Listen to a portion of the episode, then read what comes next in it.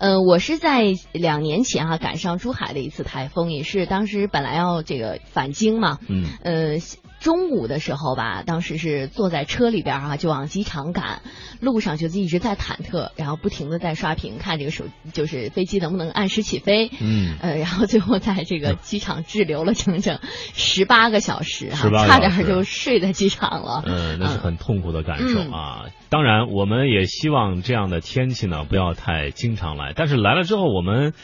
可能一些用车的朋友都会想啊，嗯说这个我这个车呀，要是真的是被台风给啊搞了一下，怎么搞了一下呢？呃，搞了一下怎么办啊？嗯，就是我们来盘点一下啊，这个台风造成的车损，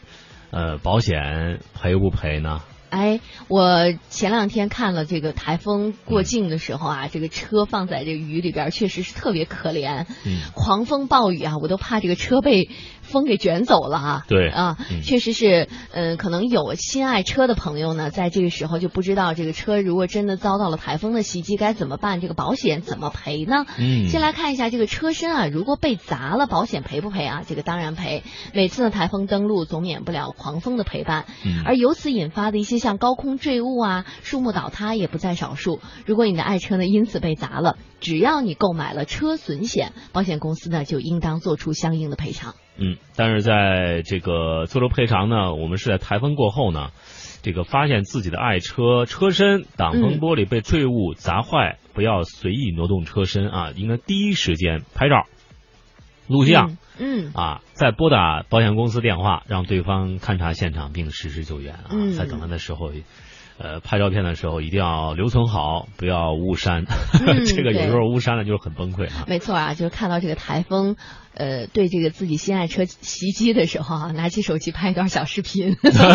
有图有真相哈。对，呃，好，我们再来看看，如果是只碎了玻璃的话，赔不赔呢？这个就不一定了啊。如果是你哎人品爆发的话，车身没有被坠物砸中，单单只有挡风玻璃或者是侧窗玻璃被砸碎，此时呢，保险公司还会理赔吗？这个时候呢，就要看你买没买这个玻璃险。在购买了玻璃险的情况之下呢，挡风玻璃和车窗玻璃，但是不包括车灯玻璃以及后视镜的玻璃。那这个发生损损坏的情况呢，保险公司将会进行赔付。但如果没有购买玻璃险的话，那你可能只能啊自认倒霉了。对，呃，前段时间在内地啊，特别是呃台州那个浙江那边嗯啊，就下那个冰雹啊，特别大，像比鸡蛋还有的还比鸡蛋还大，嗯就是砸在这个车身上啊，大家都是忙着就是把这个被子啊都盖到这个车身上，就是。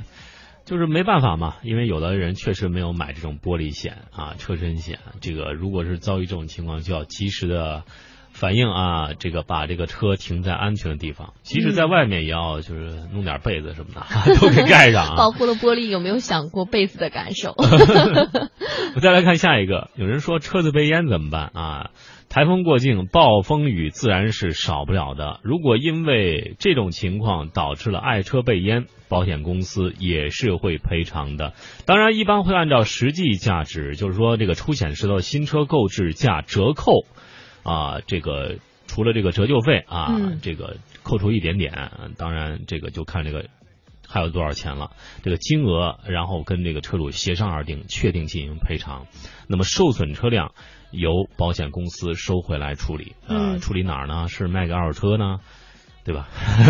需要注意的是，除非投保了涉水险，哎否则在发动机进水的时候造成的损失，保险公司是不做赔偿的。所以，我们也再次呼吁大家，一旦爱车在水中熄火，切记千万不要再重新点火发动嗯起来咱们的发动机了。哎，对，我们在这里呢是提醒这些呃经常会被雨水袭击的这些城市的市民们哈，嗯一定要买这个涉水险，因为呢，谁不知道哪一天啊，这个车子可能就会遇到被水泡的情况了。嗯那还有一种比较极端的情况，就是车被吹翻了啊。哦，这个确实是我们可能都是在新闻视频当中看到这么悲惨的现象。如果真的是遇到这种极端恶劣的情况之下呢，在车损险当中会列出保险责任，包括一个具体的范围、具体有碰撞的责任以及倾覆的责任和非碰撞责任。嗯在其中呢，倾覆责任指的就是保险车辆由于自然灾害或者是意外的事故